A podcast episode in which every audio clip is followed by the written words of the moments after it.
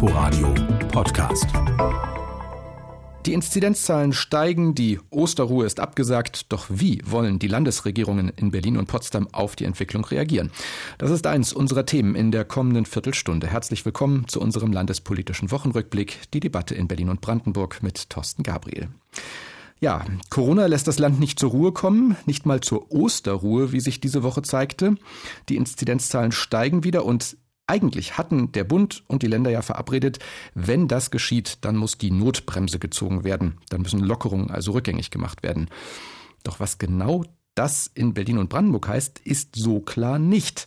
Darüber will ich jetzt reden mit Iris Marx, unserer landespolitischen Korrespondentin in Berlin, und Oliver Schosch, unserem landespolitischen Beobachter in Potsdam. Hallo. Hallo. Hallo. Zunächst hören wir mal, was der regierende Bürgermeister Michael Müller zum Stichwort Notbremse diese Woche unter anderem gesagt hat. Dass wir reagieren müssen auf diese Zahlen ist völlig unstrittig. Die Frage ist nur, wie reagiert man klug? Ist es einfach zuzumachen wirklich klug oder kann man eben jetzt auch das, was wir ja ähm, jetzt gerade mal umsetzen konnten an Möglichkeiten, kann man es absichern durch äh, noch mehr Testeinsatz, äh, durch äh, verpflichtendes FFP2-Maske tragen, durch andere Regeln wie Abstand und Hygiene, die eine Rolle spielen. Also viele Bereiche zusätzlich absichern durch Testergebnisse. Iris, wie interpretierst du diese Worte? Wird sich in Berlin da viel ändern oder lässt Berlin ist im Grunde, wie es ist, mit ein bisschen mehr Testen hier und da. Ja, man könnte in der Tat den Eindruck gewinnen, dass der regierende Bürgermeister so eine Art gespaltene Persönlichkeit hat. Also wenn man mal kurz nochmal zurückblickt, wie er vor der Ministerpräsidentenkonferenz gesprochen hat mit der strengen Notbremse, da kann man schon den Eindruck bekommen, dass er da ein bisschen von abgerückt ist. Ich finde aber in der Tat, dass er das eigentlich nicht ist. Ich hatte ja noch das große Vergnügen, in dieser nächtlichen Sitzung für den RBB mit im Presseraum zu sitzen und zu warten und als dann die erlösende Pressekonferenz äh, kam, hatte der Regierende auch davon gesprochen, dass ähm, er eigentlich aber auch nicht den Weg darin sieht, immer auf zu, auf zu zu machen und hatte sogar das Wort Paradigmenwechsel in den Mund genommen. Und äh, klar, wenn man dann auch noch mal genau in den Beschluss reinguckt, da steht zwar die Notbremse klar drin, dass dann eben alles zurückgefahren wird auf den Stand, den man vor dem 7. März hatte, aber eben auch zusätzlich Maßnahmen wie eine strengere Maskenpflicht, tagesaktuelle Schnelltests, also im Prinzip auch das, was jetzt gerade in dem von dir vorgespielten Ton vorkommt. Da tauchen zwar auch Begriffe auf wie Ausgangsbeschränkung, unverschärfte Kontaktbeschränkungen, aber die sind eben in dem Beschluss als kann-Vorschrift formuliert. Also insofern, bei näherer Betrachtung bleibt er eigentlich bei seiner Linie. Bevor wir dann noch tiefer ergründen, zu ergründen versuchen, wohin Berlin steuern könnte, gucken wir erstmal kurz nach Brandenburg. Dietmar Woidke, der Ministerpräsident dort, klang in dieser Woche ja ein klein wenig entschlossener als Müller, kann man sagen. Wir haben, wo es nötig war, die Notbremse gezogen und mussten schweren Herzens erst relativ frische Lockerungen wieder rückgängig machen. Aber auch das wird für die kommenden Wochen nicht ausreichen. Deshalb werden wir in den kommenden Tagen im Brandenburger Kabinett beraten, welche weiteren Maßnahmen wir als Land noch treffen können. Ja, Oliver, was haben die Brandenburgerinnen und Brandenburger dazu erwarten? Was hörst du aus dieser Ankündigung heraus? Also ich höre da heraus, dass Voigtke vor allem sagen will, nur weil es keine Osterruhe gab, heißt das noch lange nicht, dass es nie wieder einen Lockdown gibt. Also es hängt halt von der Entwicklung ab. Generell hat es ja Brandenburg so geregelt, dass es eine 100er Inzidenzgrenze und eine 200er Inzidenzgrenze gibt und diese Brandenburger Besonderheit, die sorgt ja bei vielen für Verwirrung. Also es ist so, wenn ein Landkreis die 100er Inzidenzmarke überschreitet und das tun gerade 14 Landkreise, dann gibt das Land vor, dass der Landkreis Regeln verschärfen soll. Und wenn ein Landkreis die 200er Inzidenz überschreitet, spätestens dann muss er diese Maßnahmen durchsetzen, dann ist es ein Hotspot, dann muss reagiert werden. Ja, und Voigt deutete eben an, dass es so etwas wie einen landesweiten Lockdown oder eine landesweite Kontaktverschärfung, dass das nicht ausgeschlossen werden kann. Und da klingt er eben schärfer als Müller. Was Voigtke auch sagte, ähm, das Testen muss vorangetrieben werden. Denkbar wäre zum Beispiel eine Verpflichtung für Arbeitgeber, den Angestellten regelmäßig Tests anzubieten, wie eben in Berlin. Iris, wenn man noch mal kurz versucht, das zu ergründen. Also wir haben diese steigenden Inzidenzzahlen. Wir haben die Fachleute, die sagen, eigentlich hilft da wirklich nur, wenn man hart gegensteuert. Müller klingt da anders, viele andere eben auch. Und es gibt ja manche, die davon sprechen, dass auch ähm, die Politikerinnen und Politiker so ein bisschen Pandemiemüdigkeit zeigen. Würdest du das auch so interpretieren? Ja, das finde ich eigentlich auch schon so ein bisschen. Also, dass die schon sehen, dass die Belastungen, die eben auch durch die Maßnahmen doch viele spüren, dass die mittlerweile doch sehr, sehr stark ins Gewicht fallen. Und das ist ja eigentlich ja auch die Verpflichtung bei der Auswahl der Maßnahmen nach dem Infektionsschutzgesetz. Auf das geht ja alles zurück, was in den Verordnungen drin steht, ist ja auch die Verpflichtung drin, dass man echt auch eine Abwägung treffen muss. Und man muss auch sagen, das finde ich, muss man vielleicht auch damit, aber da kann Oliver vielleicht auch noch was zu sagen. Brandenburg ist ja auch ein bisschen dafür gescholten worden, diese 200er Grenze da einzuziehen. Ähm, man hat irgendwie manchmal so den Eindruck, dass dann die Ministerpräsidenten noch mal ein Stück äh, also noch mal ein Schüppchen draufpacken, ähm, weil sie da irgendwie auch eins auf die Finger bekommen haben. Und Michael Müllers Argumentation ist aber auch so ein bisschen, naja, wir brauchen gar nicht so wahnsinnig viel zurückzufahren, wenn wir die Notbremse ziehen, weil wir gar nicht so viel erlaubt haben wie andere Bundesländer. Er nimmt immer da das Beispiel der Außengastronomie.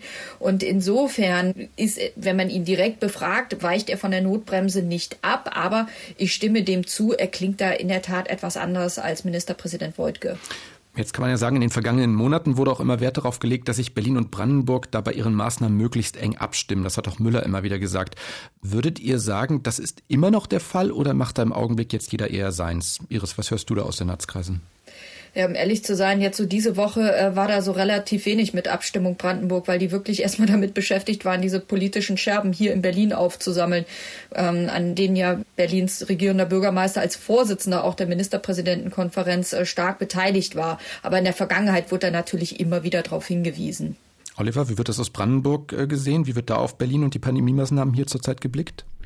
Ja, also da haben wir zuletzt scharfe Kritik gehört von der Brandenburger Gesundheitsministerin Ursula Nonnemacher, als es Anfang März um die Regelung ging, die Blumenläden und Gartencenter zu öffnen. Also Nonnemacher hat ja vorher immer betont, dass sie einen guten Draht hat zur Berliner Senatsverwaltung für Gesundheit. Aber da hat man eben gemerkt, also aus Brandenburger Sicht war das dringend nötig, die Blumen- und Gartencenter zu öffnen, denn Frühling, es geht um verderbliche Ware, die jetzt verkauft werden muss. Und dann sind alle Nachbarn Brandenburgs mitgezogen, nur eben Berlin nicht. Und an solchen vermeintlich kleinen Dingen merkt man, dass es dann schon mit den Absprachen so ein bisschen hakt Markt zwischen Brandenburg und Berlin. Dann gucken wir bei den Absprachen nochmal über den Tellerrand hinaus. Es gibt ja sogar manche, die sagen jetzt, die Abstimmungsrunden der Länder mit dem Bund, die seien quasi nach diesem Osterruhen-Debakel tot. Also ab jetzt macht jedes Land, was es will. Aus Rheinland-Pfalz gab es da besonders harsche Worte. Wie wird das hier gesehen? Äh, gibt man den Bund-Länder-Gesprächen noch eine Chance oder gibt es gar Reformideen, Oliver? Also der Brandenburger Ministerpräsident Dietmar Woidke, der gilt ja als einer der zahmsten Ministerpräsidenten in dieser Runde. Also er sprach eigentlich immer nach den Ministerpräsidentenkonferenzen von guten Ergebnissen, so auch zuletzt. Das wird ihm ja auch von der Opposition im Landtag immer wieder vorgeworfen. Also deswegen, wenn es um Kritik geht über diese Bund-Länder-Konferenzen, wenn es darum geht, darüber zu meckern, dann wird man wohl eher von anderen Ministerpräsidenten da was hören als von Dietmar Woidke aus Brandenburg. Zum Beispiel aus Berlin, Iris? Hm. Ja, interessant. Ähm, nee, die Bundeskanzlerin ist ja auch dazu gefragt worden. Die hat ja gestern auch im Bundes, nee, bei der Regierungsbefragung am äh, Mittwoch eigentlich gesagt, man muss dieses Format weiterhin erhalten. Und auch Michael Müller, mit dem hatte ich die Gelegenheit gestern auch noch mal kurz darüber zu sprechen. Er war sich aber eigentlich auch sicher, dass dieses Format bleiben wird. Aber was halt einfach ein Riesenproblem ist, das ist diese ständige Durchstecherei. Also wir haben ja wirklich im Presseraum ähm, live quasi mitbekommen, ob jetzt Herr Spahn ein Duplo ist oder was sonst da irgendwie läuft. Und das hat vielleicht ja auch so ein bisschen zu diesem Osterschlamassel geführt, weil man sich ja dann in diese kleine Runde zurückgezogen hat, wo dann eben dieser Osterruhe vor Vorschlag dann äh, eingeführt worden ist. Und man konnte ihn einfach gar nicht mehr ordentlich prüfen und wirklich auch mit Praktikern besprechen.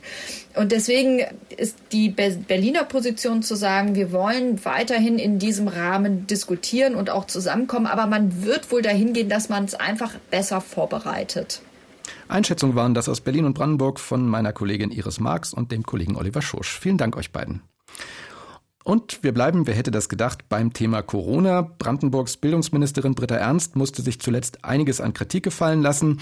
Erst das Hin und Her bei den Selbsttests für Schülerinnen und Schüler, dann die kurzfristige Aussetzung der Präsenzpflicht. Für die AfD-Fraktion im Brandenburger Landtag waren das Gründe genug, um in dieser Woche den Rücktritt der Ministerin zu fordern. Unter anderem im Rahmen einer Debatte im Landtag. Amelie Ernst hat die verfolgt. AfD-Bildungspolitiker Dennis Holoch spricht von einem Versagen auf ganzer Linie. Die SPD-Bildungsministerin Britta Ernst habe mit ihrem permanenten Umsteuern Eltern und Kinder unnötig verunsichert und damit deren Zukunft gefährdet. Ihnen und Ihrem Haus mangelt es an der Kompetenz, mit dieser Krise umzugehen. Sie haben dadurch eine Lawine des Chaos über unsere Schulen rollen lassen. Darunter haben Sie alles begraben, was eine ausgezeichnete Bildung in diesem Land eigentlich benötigt. Chaos und Inkompetenz, da könne die AfD-Fraktion ja gleich bei sich selbst anfangen, kontert die Opposition. Statt in schwierigen Zeiten Lösungen zu erarbeiten, setze die AfD schlicht auf Populismus, so SPD-Bildungspolitikerin Katja Poschmann. Und sie fordern zweitens, eine Verpflichtung zum Testen grundsätzlich auszuschließen. Ist das also Ihr Vorschlag zur Eindämmung der Pandemie? Herr Holoch, wenn es nach Ihnen gegangen wäre, dann hätten ja im letzten Jahr die Brandenburger Schüler kein Abitur gemacht. Ich bin froh, dass wir uns da anders entschieden haben und dass die Brandenburger Schüler ein Abitur machen konnten. Gordon Hoffmann von der CDU erinnert daran, dass die AfD vor einem Jahr selbst die sofortige Schließung der Schulen gefordert und vor der Bedrohung durch Corona gewarnt hatte. Darauf geht AfD-Fraktionschef Hans-Christoph Berndt nicht weiter ein. Stattdessen begründet er, warum er die Corona-Tests für Schülerinnen und Schüler für falsch hält. Und in Schulen, wo die Sterblichkeit bei unter 25-Jährigen in Brandenburg bei Null liegt, bei Null, einen solchen Aufwand, einen solchen Zirkus und Zinnober zu veranstalten, ist unverantwortlich. Für CDU-Politiker Gordon Hoffmann ist das ein erneuter Beleg dafür, dass Inkompetenz nicht im Bildungsministerium, sondern bei der AfD vorliegt. Ihre Logik ist ja keine Tests, keine Ergebnisse, keine Infektion, keine Pandemie, kein Problem. Da würde ich sagen, keine Ahnung, Herr Holoch. Mit ihren Anträgen zum Ende der Tests an Schulen und zur Absetzung der Bildungsministerin scheitert die AfD. Doch auch die linken Politikerin Katrin Dannenberg mahnt an, dass sich im Bildungsministerium etwas ändern müsse, beispielsweise beim Beschaffen der Selbsttests. Und gerade deshalb ist es für uns als Linksfraktion unverständlich, wie wir wieder und wieder über Maßnahmen sprechen, die schon lange hätten in trockenen Tüchern sein können. Während der Osterferien wolle man die Konzepte für sicheren Unterricht an Schulen weiter verbessern, verspricht die Bildungsministerin. Und auch zwei Schnelltests pro Woche sollen nach den Ferien endlich möglich sein. Der Bericht von Amelie Ernst. Die Berliner FDP hat sich heute zu einem digitalen Parteitag getroffen, um sich für die Abgeordnetenhauswahl im September zu rüsten. Zum einen wollten sie das Wahlprogramm, zum anderen die Landesliste beschließen. Unbestrittene Nummer eins auf der Liste und damit der Spitzenkandidat der Liberalen, Fraktionschef Sebastian Schaja. Er führte seine Partei schon vor vier Jahren in den Wahlkampf. Kirsten Buchmann hat den digitalen Parteitag der Berliner FDP verfolgt. 150 Ja-Stimmen bei sieben Nein-Stimmen und drei Enthaltungen. Sebastian Schaja ist Spitzenkandidat der Berliner FDP für den Abgeordnetenhauswahlkampf. So das Ergebnis der Abstimmung auf ihrem digitalen Landesparteitag. 93,75 Prozent wünschen sich Sebastian Schaja zum Spitzenkandidat. Herzlichen Glückwunsch. Danke für dieses tolle Ergebnis. Dankeschön. Vielen, vielen Dank auch für das Vertrauen und den Zuspruch. Sebastian Schaja ist Fraktionschef der Liberalen im Abgeordnetenhaus und ihr bekanntestes Gesicht. Schon 2016 hatte die FDP ihre Wahlkampagne auf ihn zugeschnitten. Inhaltlich kreiste sie früher um das Thema Flughafen mit der Botschaft Tegel offen halten. Darauf wird sie im Wahlkampf diesmal allerdings nicht setzen können. Besonders für seine Wohnungsbaupolitik greift Schaja den Senat aber heftig an. Denn in Berlin werde zu wenig gebaut. Da helfen keine Enteignungen, da hilft auch kein Mietendeckel, sondern da hilft nur eins, Ausbau, Umbau, Neubau und endlich eine innovative Baukultur in der Stadt, die das ermöglicht. Mit scharfen Worten kritisiert Chaya auch die Politik des Senats in der Corona-Pandemie. Dieser setze auf Augen zu und Lockdown, anstatt den technischen Fortschritt zu nutzen. Als Beispiel nennt Chaya, Luftfilter in alle Klassenräume zu bringen. Ich finde, das ist extrem bitter. Und eigentlich müsste man sich dafür im Grund und Boden schämen, denn bis heute sind noch immer die meisten Klassenräume in unserer Stadt nicht mit diesen entsprechenden Luftfiltern ausgestattet. Von 16.000 Klassenräumen in Berlin haben zweieinhalbtausend etwa genau diesen Luftfilter. Die FDP signalisiert, die Stadt besser managen zu wollen. Ihr Ziel ist, mitzuregieren. Ihre inhaltlichen Aussagen auf ihrem Parteitag nennt sie denn auch nicht Wahlprogramm, sondern gleich schon mal selbstbewusst Regierungsprogramm. Die FDP schließe keine Koalition mit einer demokratischen Partei aus, betont Sebastian Czaja. Dabei pocht er auf einen neuen Politikstil mit gemeinsamen Zielen. Wir werden nicht spalten, sondern wir werden zusammenführen. Wir werden nicht den Kopf in den Sand stecken, sondern wir werden anpacken. Ob das der FDP nach der Wahl im Herbst von der Regierungsbank aus gelingen könnte, ist noch offen und wenn ja, in welcher Konstellation. Momentan ist sie die kleinste Fraktion im Landesparlament. Bei der letzten Abgeordnetenhauswahl erhielt sie 6,7 Prozent der Stimmen. Kirsten Buchmann berichtete. Und damit beschließen wir für heute unseren landespolitischen Wochenrückblick. Danke für Ihr Interesse, sagt Thorsten Gabriel. Inforadio Podcast.